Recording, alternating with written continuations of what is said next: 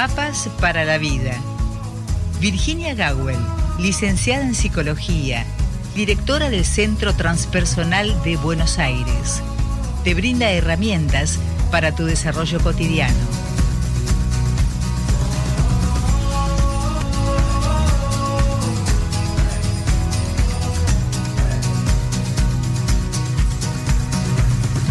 Muy bien, como lo dice la presentación, te brinda herramientas para tu desarrollo cotidiano y así estamos nosotros también porque somos parte de esta platea que espera eh, cómo se puede conseguir estas herramientas, ¿no es cierto?, para, para estar bien, para estar en sintonía con todo lo que nos acontece. Buen día, Virginia, bienvenida. Buen día, Rosita, buen día a todos quienes están allí. Sabes que escuchando esta manera de, presentar nuestra columna, pensé eh, que realmente cada programa de radio, cada, cosa que se emite hacia la gente, eh, congrega una comunidad.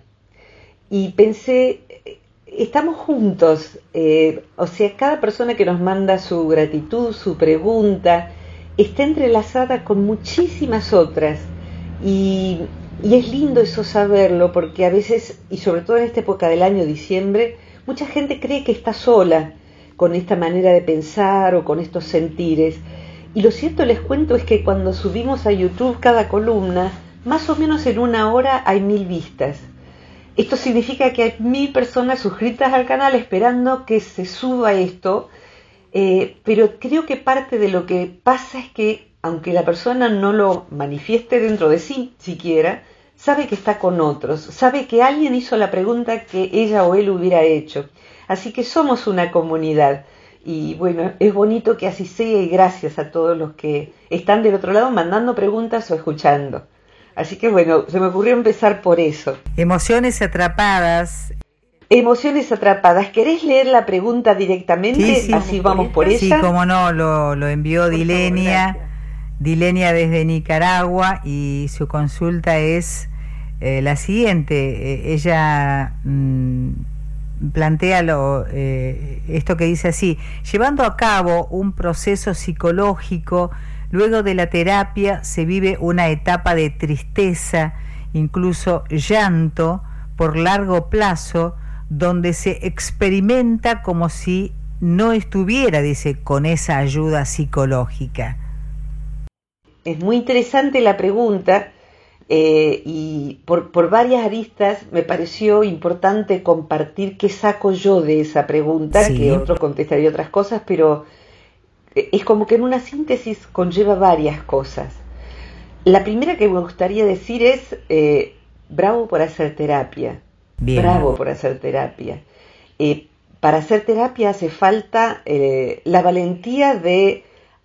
es algo así como que todos tenemos una o varias balas alojadas cerca de la médula. Eh, claro, sacarla va a doler, pero que quede es muy peligroso. Eh, todos tenemos encapsuladas emociones, que sería otro modo de decirlo, ¿no? Las emociones atrapadas, las emociones encapsuladas. Y es posible, una posibilidad es, pero quiero decirla para descartarla, una posibilidad es que sea un mal terapeuta y en vez de proveerle alivio, y ni siquiera sea terapeuta. El terapeuta es un psicólogo, un counselor, alguien que esté autorizado por un ministerio que rige a esa profesión. O sea que cuando decimos colega, significa que estamos con la misma ley. Colega. Esto significa que si yo, psicóloga, hago mala praxis, puedo ser denunciada al, Estado. Por eso es tan importante la formación real de la persona. El terapeuta es eso y no otra cosa. Y también que estamos, somos pasibles de que nos caiga la ley encima si lo hacemos mal, si hacemos daño a un paciente, igual que un médico. ¿Y un, psicólogo puede hacer daño a un paciente? Sí. Eh, ¿es, distinto que en otros rubros? No. Un, un abogado nos puede meter en líos. Un plomero nos puede hacer un desastre en los caños y las paredes. que se te inunde la casa, por ejemplo. Claro, gente que trabaja mal en todos los rubros, claro que sí. Y para hacer terapia yo te diría que aprendí que hay que hacer un casting y ver con quién me siento yo cómoda y sobre todo si se puede ir recomendado, hacia alguien recomendado. Pero si no se puede porque uno va por su medicina prepaga, por su obra social o no, no hay nadie más a quien ir, ir viendo, darle tiempo al otro para que nos conozca e ir viendo cómo nos sentimos en la comodidad del vínculo, en, si, me sirve o no. ¿eh? Pero eso requiere un cierto tiempo, no es la primera sesión, la primera sesión eh, requiere un tiempo para ir viendo. Entonces, eso, explicado eso, y que todos necesitamos terapia, todos necesitamos, todos tenemos lo que en psicología se llama neurosis, que un médico muy mayor que escribió un libro muy divertido, que leí en, mis primeros años de ser terapeuta, eh, se llamaba Neurosis, la locura de los cuerdos. O sea, los que no estamos locos del todo, del todo, eh, tenemos zonas en donde hace falta que alguien intervenga. Eh, hay una metáfora muy antigua que describe la interioridad humana como si fuera una ciudad. Inclusive está en los textos sagrados de distintas culturas, entre ellos la Biblia. La Nueva Jerusalén está dentro nuestro. Y dentro de nuestro está Sodoma y Gomorra, Nínive, todos los lugares donde había lío en la Biblia, bueno, también están dentro nuestro, se puede leer simbólicamente. Si me considero una ciudad, y estoy yendo a la pregunta que, que es tan valiosa, dentro de mí hay pastizales que yo puedo convertir en plazas y parques, Puedo poner toboganes y calecitas para jugar, tengo que poder recrearme, dentro de mí que haya lugares lúdicos, dentro de mí que haya lugares con flores donde tirarme a descansar debajo de un árbol. Dentro de mí hay un basural donde está toda la porquería que me como en el día mentalmente, la, la información, el maltrato de alguien, pensamientos míos que son peores a veces uno es más eficaz maltratándose que la gente que a uno lo maltrata, o sea que uno se maltrata peor que nadie. O sea, los basurales internos hay que conocerlos. Y dentro de esos basurales hay basura muy antigua, muy antigua. Eh, basura de cuando éramos chicos, basura de la adolescencia, basura de nuestra crianza, basura de parejas que hemos tenido, basuras de traumas eh, que nos han pasado, qué sé yo, que nos han tratado de dañar, de un accidente que tuvimos. O sea, esos basurales en donde están nuestros traumas requieren de un trato especial que sería este. Mira, no me acuerdo ahora, a lo mejor vos te acordás. Eh, en Luján hay una, una agrupación de gente que empezó a reciclar basura. Creo que se llama la usina no sé qué. ¿Cómo, perdón? Usina Eco. Pueden entrar al sitio web. Usina Eco empezó a reciclar basura de Luján, que tiene un basural de antes de que yo naciera, o sea que eso está prósperamente contaminando el río, el aire y la escuela que está cercana ahí, la escuela rural, pero se empezó a reciclar gracias a gente que encontró en la basura una industria. O sea, la otra vez escuchaba esto eh, eh, de un representante del lugar, la basura es una industria, la basura es dinero, la basura hay que reciclarla y convertirla en dinero y bueno, están armando eso que es muy próspero y es negocio redondo porque recicla la basura sin contaminar el ambiente, da lugar a trabajo a un montón de gente y empieza a despejarse los lugares donde había basura, se vuelven cinturones ecológicos, ojalá que en algún momento lo sea. Dentro de mí yo necesito reciclar mi basura, convertirla en una industria. Esto sería convertirla en sabiduría, convertir mis traumas en fortalezas, decir, yo estuve ahí y aquí estoy, salí de ahí y me estoy haciendo feliz a mí misma. Gracias a las cosas feas que me pasaron, me fui volviendo hábil en tomar decisiones en detectar a gente que yo no quiero que esté en mi vida porque se parece a gente que tuve que expulsar de mi vida o inclusive en mi caso a gente que me expulsó de la suya y lloré lágrimas de sangre y ahora agradezco profundamente a esas personas que me expulsaron de su vida, porque la verdad es que, claro, la distancia me hizo ver con esta pregunta, ¿qué hacía yo con esa persona? Sean amigo o pareja.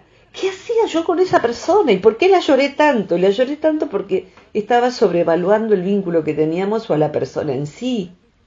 Otras veces entonces uno va reciclando cosas que involuntariamente, o sea, más allá de nuestras decisiones o elecciones, nos pasaron. O sea, ¿qué hace un terapeuta? Nos ayuda, primero, a detectar los basurales que tenemos adentro, que no significa que nosotros seamos basura. Nosotros somos todos piedras preciosas que hay que descubrir. Pero hay veces en que la preciosura, el, yacimiento de esas piedras preciosas, está debajo del basural. Entonces el terapeuta nos ayuda, mira, vamos a entrar acá, nos tapamos los dos la nariz, entremos, acá hay feo olor, pero fíjate, mira, todo esto es orgánico, todo esto es inorgánico, esto es tecnología que se puede reciclar, esto son pilas que contaminan las napas de agua pura que tenés adentro. Hay que sacar esas pilas, esas baterías. Tenemos que hacer lo apropiado para que esto no siga contaminando tu agua. Esto es, entonces, Rosita, el terapeuta nos ayuda a poner orden adentro, a ayudarnos en los hallazgos de lo mejor que tenemos adentro y a reciclar antiguas basuras para que se conviertan en industria y para que hagamos un precioso parque donde antes había un basural. Esto yo lo sé como terapeuta porque lo fui por 30 años a tiempo completo prácticamente. Trabajado, la otra vez que la cuenta Rosita, cuánta gente pasó por mi consultorio y por lo menos deben haber sido 2.000 personas, 3.000 más menos. O sea que fueron muchas historias en muchos años, en procesos más cortos, más largos, pero también lo sé, Rosita, como paciente. Sé como paciente los procesos en donde, eh, donde había un basural se convierte en un precioso cantero con flores. Y también donde eh, lo que encuentro es que lo que yo creía que era basura, lo clasifiqué mal. No era basura, eran diamantes sucios, por ejemplo, de barro, de tierra, que descuidé, de manera tal que el terapeuta nos ayuda a poner en valor nuestro mundo interno, en ese reciclaje. Entonces, sí, eso es lo que hace un terapeuta. Y podemos de aquí partir en qué pasa cuando empezamos terapia y pucha, esto es peor que cuando empecé, o sea, hace dos meses yo fui a terapia porque me sentía mal y ahora me siento peor. Sí, eso puede ser señal, ya dijimos, de un mal terapeuta, pero tenemos que prestar atención a que lo más común es que sea que está haciendo un trabajo correcto el terapeuta y uno como paciente. Y ahora te pido ayuda, sería como cuando uno que anda hecho un nudo por la vida, dice, bueno, voy a hacer esta inversión voy a hacer un tratamiento para sacarme las contracturas, sea osteopatía, fisioterapia, kinesiología. La verdad, me duele la cabeza, el cuello, me, vi filmada, la otra vez me vi filmada y parezco un cisne estirando el cuello hacia adelante para expresarme. ¿Cómo no me iba a doler el cuello al día siguiente? Cuando uno hace un buen tratamiento sobre el cuerpo, creo que todos lo sabemos, nos duele todo no, nos duele todo cuando uno empieza a, empezar a, caminar para estar mejor, nos duele todo al principio, hasta que luego deja de dolernos. Que el, el masajista, el kinesiólogo, afloje nuestras contracturas, va a significar que quedemos literalmente de cama. Y eso es buena señal, señal de que había contractura y que se nos liberó esa contractura y va a haber dolor y a veces nos anticipan, mira que te va a doler y vas a sentir mucho cansancio. Entonces es muy posible que lo que esté pasando aquí sea de esa naturaleza. Rosita, ¿me querés ayudar con algo que estás procesando ahora? Mi reflexión respecto a, lo que plantea Dilenia es que ella se, digamos, se inquieta porque se siente como angustiada, al punto del llanto, porque tiene un sostén profesional. entonces mi reflexión es la siguiente, ¿acaso cuando uno va a limpiar no necesita agua? Eh, el agua sería el profesional. O, ah, el, agua, las lágrimas. Está bueno eso. Bueno, eso por un lado, eso por un lado. Y por otro lado, cuando el cuerpo crece, duele. Es cierto, mira qué interesante, ¿sí? En la, en la adolescencia duelen las piernas, duele, sí, claro que sí. Cuando el cuerpo crece duele. Qué interesante esta metáfora, ¿no? Es exactamente así porque además estás poniendo el, el foco eh, en el otro aspecto de una terapia. O sea, por un lado es el reciclaje y todo esto, la puesta en valor, y por otro lado, cuando hacemos eso, se amplía nuestra identidad. Pensábamos que éramos esto, pero ahora descubrimos que también yo puedo. Para mí un hallazgo, por ejemplo, Rosita, vos lo sabés, para mí que hoy me digan alguien, ¿cómo me haces reír? Qué divertida que fue la clase, o yo veo los emojis de mis clases online y están todos llorando de la risa y terminan, eh, esto, termina a veces una clase sobre algo serio siendo un stand-up. Para mí es algo muy nuevo porque yo he sido tan seria y tan triste durante tanto tiempo, ya hace mucho, pero lo he sido. Entonces mi definición de Virginia Gowell es soy una persona seria, mis ojos son tristes, me río poco, eh, me conmuevo mucho, y me recreo poco también porque estoy muy ocupada eh, y sufro mucho porque me pasan cosas espantosas. Entonces ahora que alguien me diga, sos divertida, sos liviana, la verdad que me, muero de risa y me encanta aprender así, para mí es como decir, wow, yo soy esto también hoy. Así que ahí es crecer y eso a veces duele también porque, bueno, como en la adolescencia, uno está expandiendo su identidad y a lo mejor tiene miedo porque no conoce esa parte de sí, tiene miedo de viajar sola, por ejemplo, o solo, tiene miedo de ir a un lugar donde nunca fue, o de ir a teatro y exponerse arriba en escenario. Y por ahí, por donde, donde está tu miedo, está en la caverna donde está tu miedo está tu tesoro, decía Joseph Campbell. En la caverna donde está tu miedo está tu tesoro. Ahí es donde duele, ahí es donde después nos resulta natural entrar. Así que eh, si querés después de la pausa vamos a la primera de las preguntas que, eh, primero de los temas que planteaste. Sí, me hiciste pensar en algo sobre vos. a ver, dale. ¿Alguien podría dibujarte como una especie de mapa y descubrirte? Descubrirse, sí, está bueno. Vamos, vamos por ello después de la pausa, ¿sí?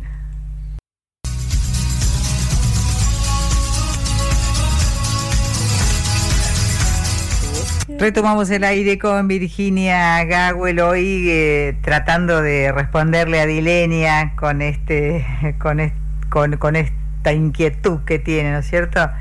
Que es eh, cómo, abordar esta emoción que ha quedado atrapada en su interior.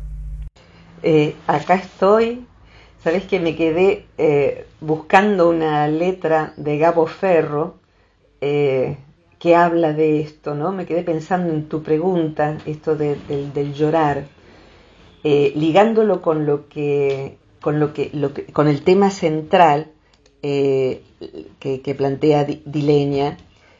Eh, las emociones atrapadas son emociones que no pudimos vivir en su presente. Cuando fueron presente, no las pudimos vivir.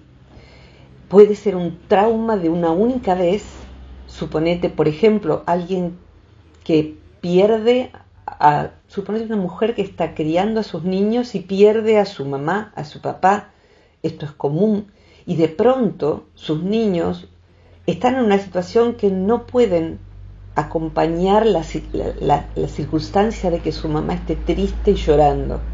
Entonces, vive su duelo un poquito pero sus niños están en situación de aflicción y no puede mostrarles eso. Suponete que se acabara de separar. Armemos este cuadro. Entonces los nenes están viviendo ya el duelo de la separación y ahora murió el papá de la mamá, murió el abuelo.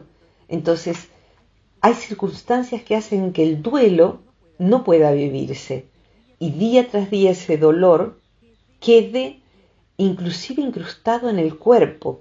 Hay veces en que una persona cuando hace terapia, lo que va viendo es que se desencapsulan dolores físicos.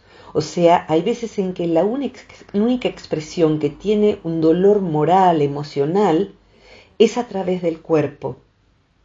Y eso hay que llorarlo. Y hay veces en que la persona que empieza terapia a lo mejor empezó porque quiere cambiar de trabajo pero no se anima a trabajar por su cuenta, etc. O sea, un motivo más superficial, si se quiere, importante pero superficial. Y de pronto se encuentra que hay llantos que salen, que hay hasta síntomas físicos que aparecen, que aparece insomnio, que aparecen pesadillas. ¿Qué está sucediendo?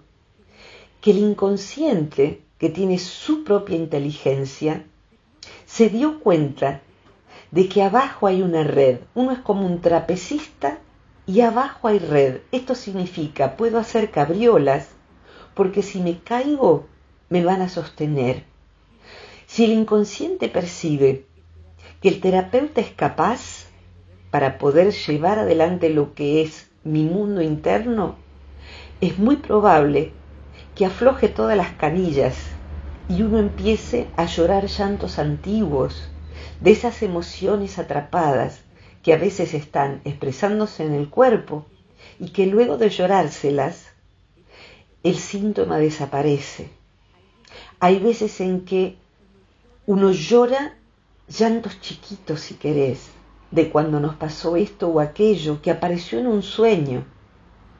Y de pronto debajo de ese llanto chiquito, debajo de esa basura que encontramos en nuestro basural, todas esas latas, todo eso que da olor a podrido. Resulta que debajo de eso hay enterrado un muerto mal, un muerto en estado de descomposición, perdón por la metáfora. Un amor que nos dañó mucho, un hecho de la infancia, estoy pensando ahora en cosas concretas que me han contado, situaciones de abuso que la persona, por ejemplo, ni siquiera recordaba, no las recordaba.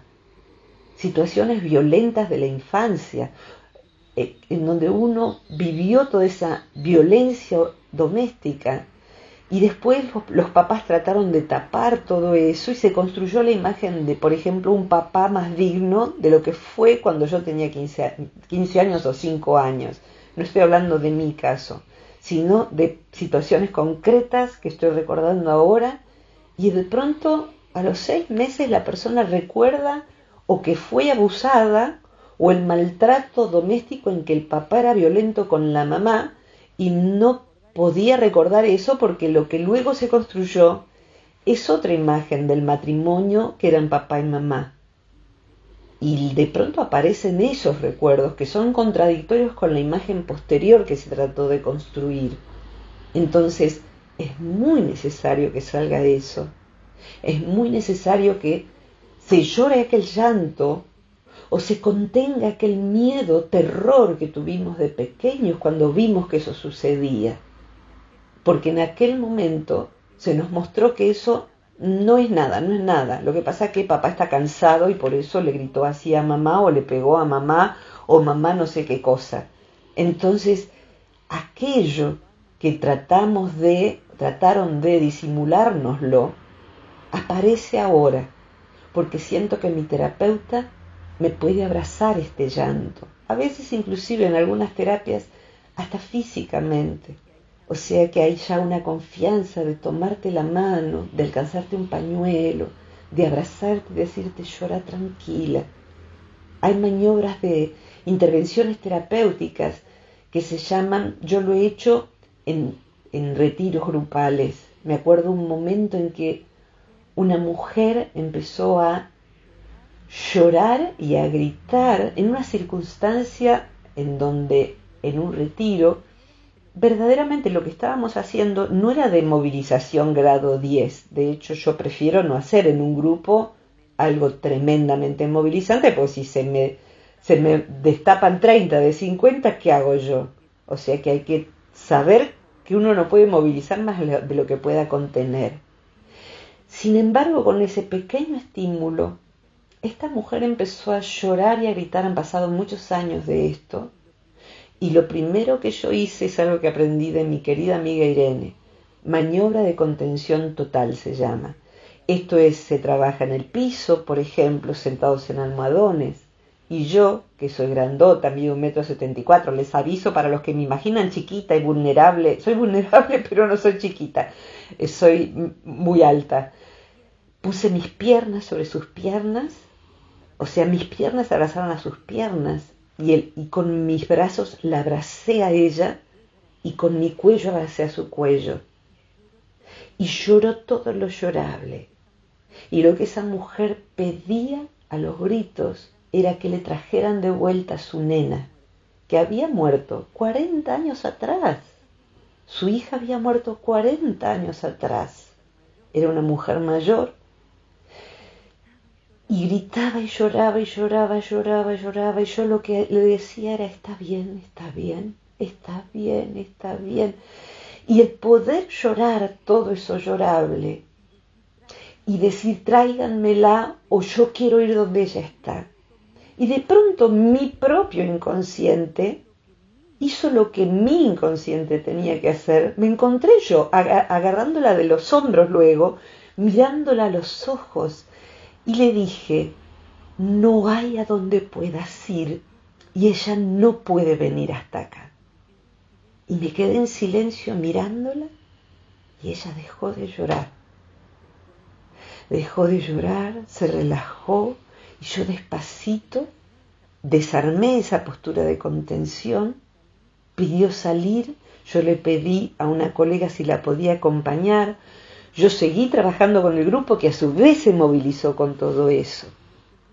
Y lo que luego sucedió, y lo supe por ella, y tengo permiso de contarlo, es que cuando el retiro terminó y volvió a casa, y volvió serena y volvió sonriente, con una sonrisa que no fue el rostro que trajo. Así que te cuento, Dileña, que ella, recién entonces con su esposo pudieron ir hacia el, el mar y tirar las cenizas de su hija, que guardó 40 años de ese matrimonio. Entonces, había una emoción atrapada, grado 100, había deseo de morirse para por fin encontrarse con su hija, había la ilusión de que su hija volviera, había un montón de cosas guardadas en ese cuerpo que se expresaban con un rictus en el rostro, con un montón de cosas que ese cuerpo había tratado de atrapar con la ilusión de que eso no hubiese pasado del todo, que su hija no se reencarnara, volviera, todas las cosas que el inconsciente guarda como ilusión de resolución de ese dolor. Y hay veces en que hay que asentir a través de una ayuda apropiada, esto no va a suceder. Esto que mis palabras dijeron sin haberlas yo pensado, me parece una locura decirle, no hay a dónde ir y ella no va a volver. No hay dónde encontrarla ahora. Entonces, el terapeuta el inconsciente del terapeuta va trabajando al unísono del inconsciente del paciente, si el trabajo está bien hecho. Y va desarrollando un cariño por el paciente. El terapeuta que trabaja bien para mi gusto va desarrollando un diálogo de inconsciente inconsciente. Y duelamos juntos tu dolor.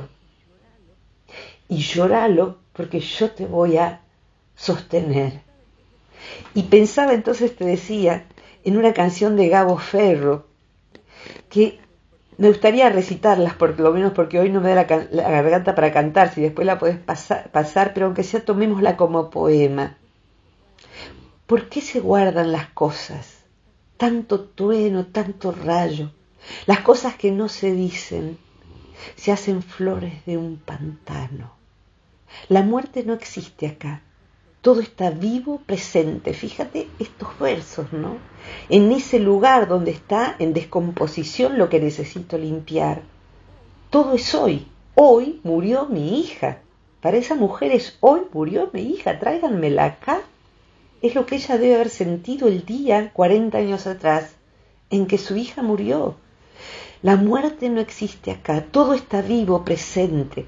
La memoria es asesina, da muerte, a la misma muerte. desembala la memoria, que no hay cosa que nos sirva. Te va a servir lo amarrado y lo que anda a la deriva. ¿Por qué no llorás un poco, vos que estás bailando tanto? Llora bien, abrí los ojos y después seguí bailando. Fíjate vos, ¿no? Hay veces en que hacemos que como que no sucede, como si nos hubiéramos sobrepuesto al dolor y decimos yo soy fuerte, no me importa que te vayas, eh, yo voy a seguir bailando y hay veces en que la persona que tiene un gran dolor ignora si será o no lo que le pasaba antes de esta terapia a Dilenia. Pero hay veces en que el dolor no vivido, una de las posibilidades, además de, del insomnio, de la depresión y tristeza, de ataques de pánico, una de las maneras de la expresión de la emoción atrapada es la hiperactividad.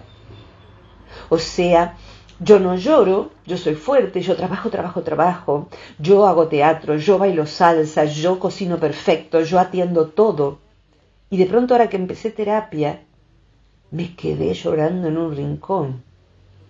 ¿Por qué?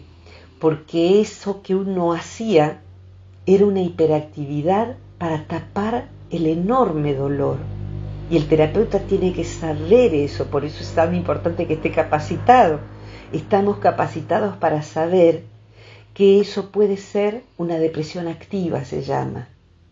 Y el Gabo aquí nos dice, ¿por qué no lloras un poco que estás bailando tanto?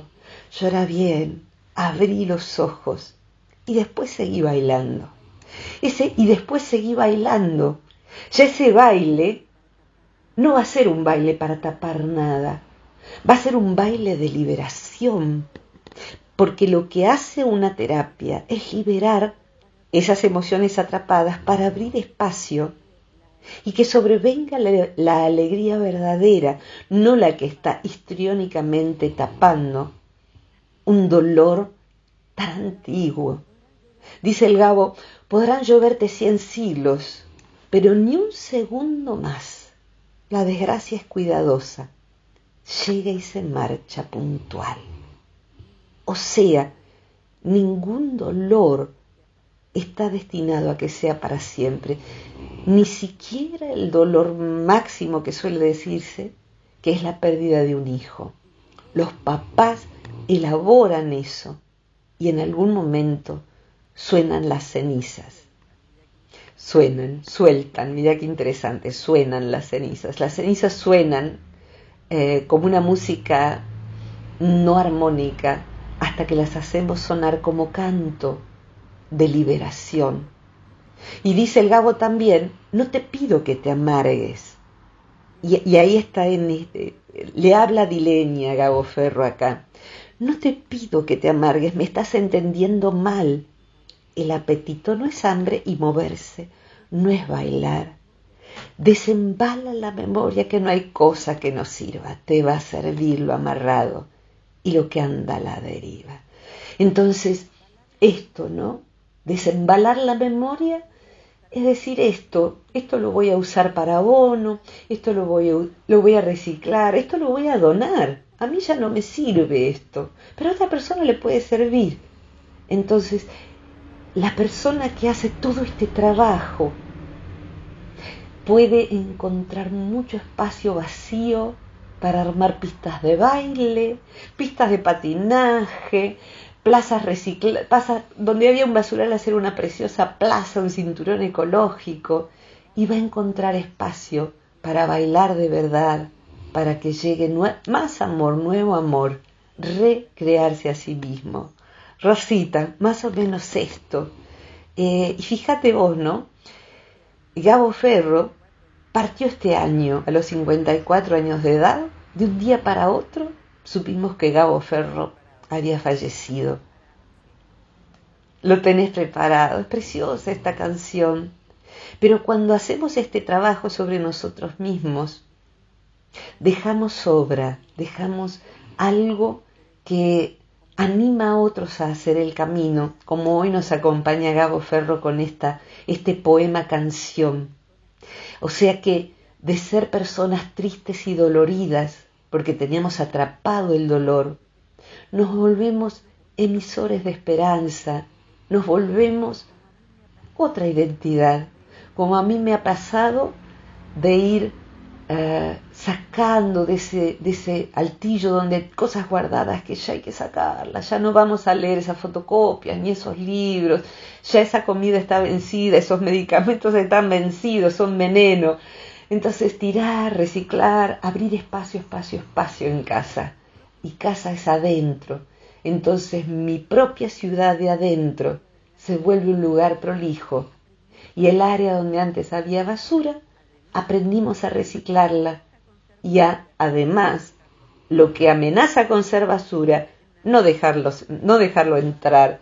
No sé, en Argentina, que es un país tan raro y a veces ridículo como tantos países o como todos los países, el año pasado íbamos a comprar basura del exterior para reciclar y hacer no sé qué cosa eh, la verdad yo no quiero la basura de nadie, te puedo ayudar para sostener, te puedo acompañar, pero a mí no me vengas a tirar tu basura. Puedo elegirla, te la recibo un rato, pero eso, hay personas que son basurales, andantes y mala gente. Entonces, si uno está limpio, lo advierte. ¿Viste esto que nos pasa que hablábamos con Rosita la otra vez? Cuando empezamos a alimentarnos sanamente, si de pronto comemos algo que no es saludable, nuestro organismo no lo quiere. La harina blanca, algún embutido, todo eso el organismo lo rechaza porque está sano. Entonces, cuando hicimos esta limpieza de adentro, nos damos cuenta al toque, de inmediato, que esa persona no conviene que entre a nuestra vida, así que le decimos, no gracias, seguí de largo. Más o menos esto, Rosita querida. Al fin lo que el árbol tiene de florido vive de lo que tiene sepultado. Ay, sí, totalmente, vive de lo que tiene sepultado. Exacto, porque después de todo he comprendido. Ella habla ahí también de lo llorado, ¿no? Claro. Ah, ah, eh, ¿Te acordás de memoria vos, Rosita? No, no, no, no, no. Esto, ¿no? Sí. No lo recuerdo de memoria. Y hay un poema, para los que luego quieran googlear, ese poema es precioso, ¿no? Si, googlean esos versos van a encontrar el poema completo, completo. Y Olivero Girondo habla de llorar todo lo llorado, llorar a los gritos, llorar a pedazos, llorar. Hace falta llorar, abrir la canilla, llorar todo y después uno queda livianito y desahogado. Desahogado. Eso es lo que hace un buen terapeuta, nos desahoga y ya dejamos de estar ahogados para poder respirar en libertad. Así que gracias por tu pregunta, gracias Dileña por tu pregunta. Deseo que ah, respires así ancho y lo bien que nos sentimos cuando nos hemos desahogado y vas a ir abriendo espacio. Así que que todos podamos llorar todo lo llorado y encontrar las personas apropiadas para poder, porque a veces cuando decimos yo esto lo hablo con mis amigas, con mis familiares, pero hay un punto en donde uno también no tiene derecho a tirar toda la basura y a veces uno siente que no lo hace también para no abrumar a un ser querido. Entonces, cada uno tiene que tener por ley universal un buen masajista y un terapeuta. Esto yo lo voy a poner, lo voy a votar para que esté en la constitución de todos los países. bueno, un buen terapeuta. Y eh, hemos encontrado el, el, poema. Lo Ay, tiene, por lo favor, tiene, querés leer ahora o lo, lo tiene Jessy? Lo tiene por favor. la voz de Rosita, la inigualable voz de Rosita. No, ahora Jessy, ¿eh? Jessy, dale, Jessy. Si para recobrar lo recobrado debí perder primero lo perdido. Si para conseguir lo conseguido tuve que soportar lo soportado. Si para estar ahora enamorado fue menester haber estado herido, tengo por bien sufrido lo sufrido, tengo por bien llorado lo llorado. Porque después de todo he comprobado que no se goza bien lo gozado, sino después de haberlo padecido porque después de todo he comprendido que lo que el árbol tiene de florido vive de lo que tiene sepultado. Francisco Luis Bernardes. Ah, acá estoy llena de lágrimas. Gracias, Jessy. Gracias, Rosita, por traerlo a cuenta.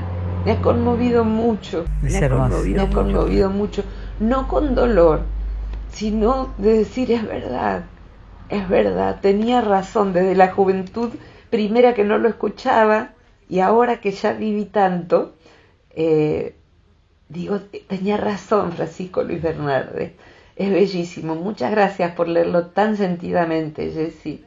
Gracias a las dos, gracias a Dileña por mandarnos este precioso, esta preciosa poesía propia. Eh, y ya después nos contarás, Dileña, cómo estás. Eh, gracias por permitirte vivir este proceso y a todos los que nos escuchan, tiempo a tiempo, semana tras semana. Muchas gracias, Rosita. A vos, Virginia. Hasta la próxima y sepan que van a encontrar todas las columnas en Spotify y en YouTube. Así que ahí tienen para escuchar Vamos a estar todo el verano igual trabajando, pero los, que se sientan acompañados ahí no se encuentran, ¿eh? De todas maneras tienen material como para hacer muchos deberes. Puf, años y años. Un beso enorme. Igualmente. Muchos cariños. Cariños a mi hermano Mario Luis el que hace la edición de sonido. Te adoro, hermanito.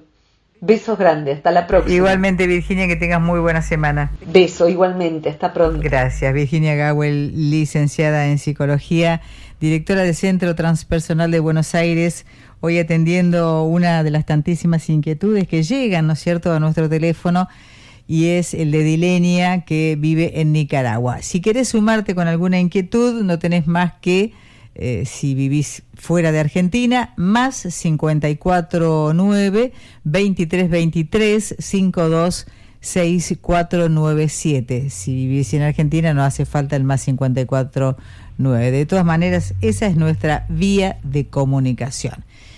Y por hoy cerramos nuestra columna de mapas para la vida.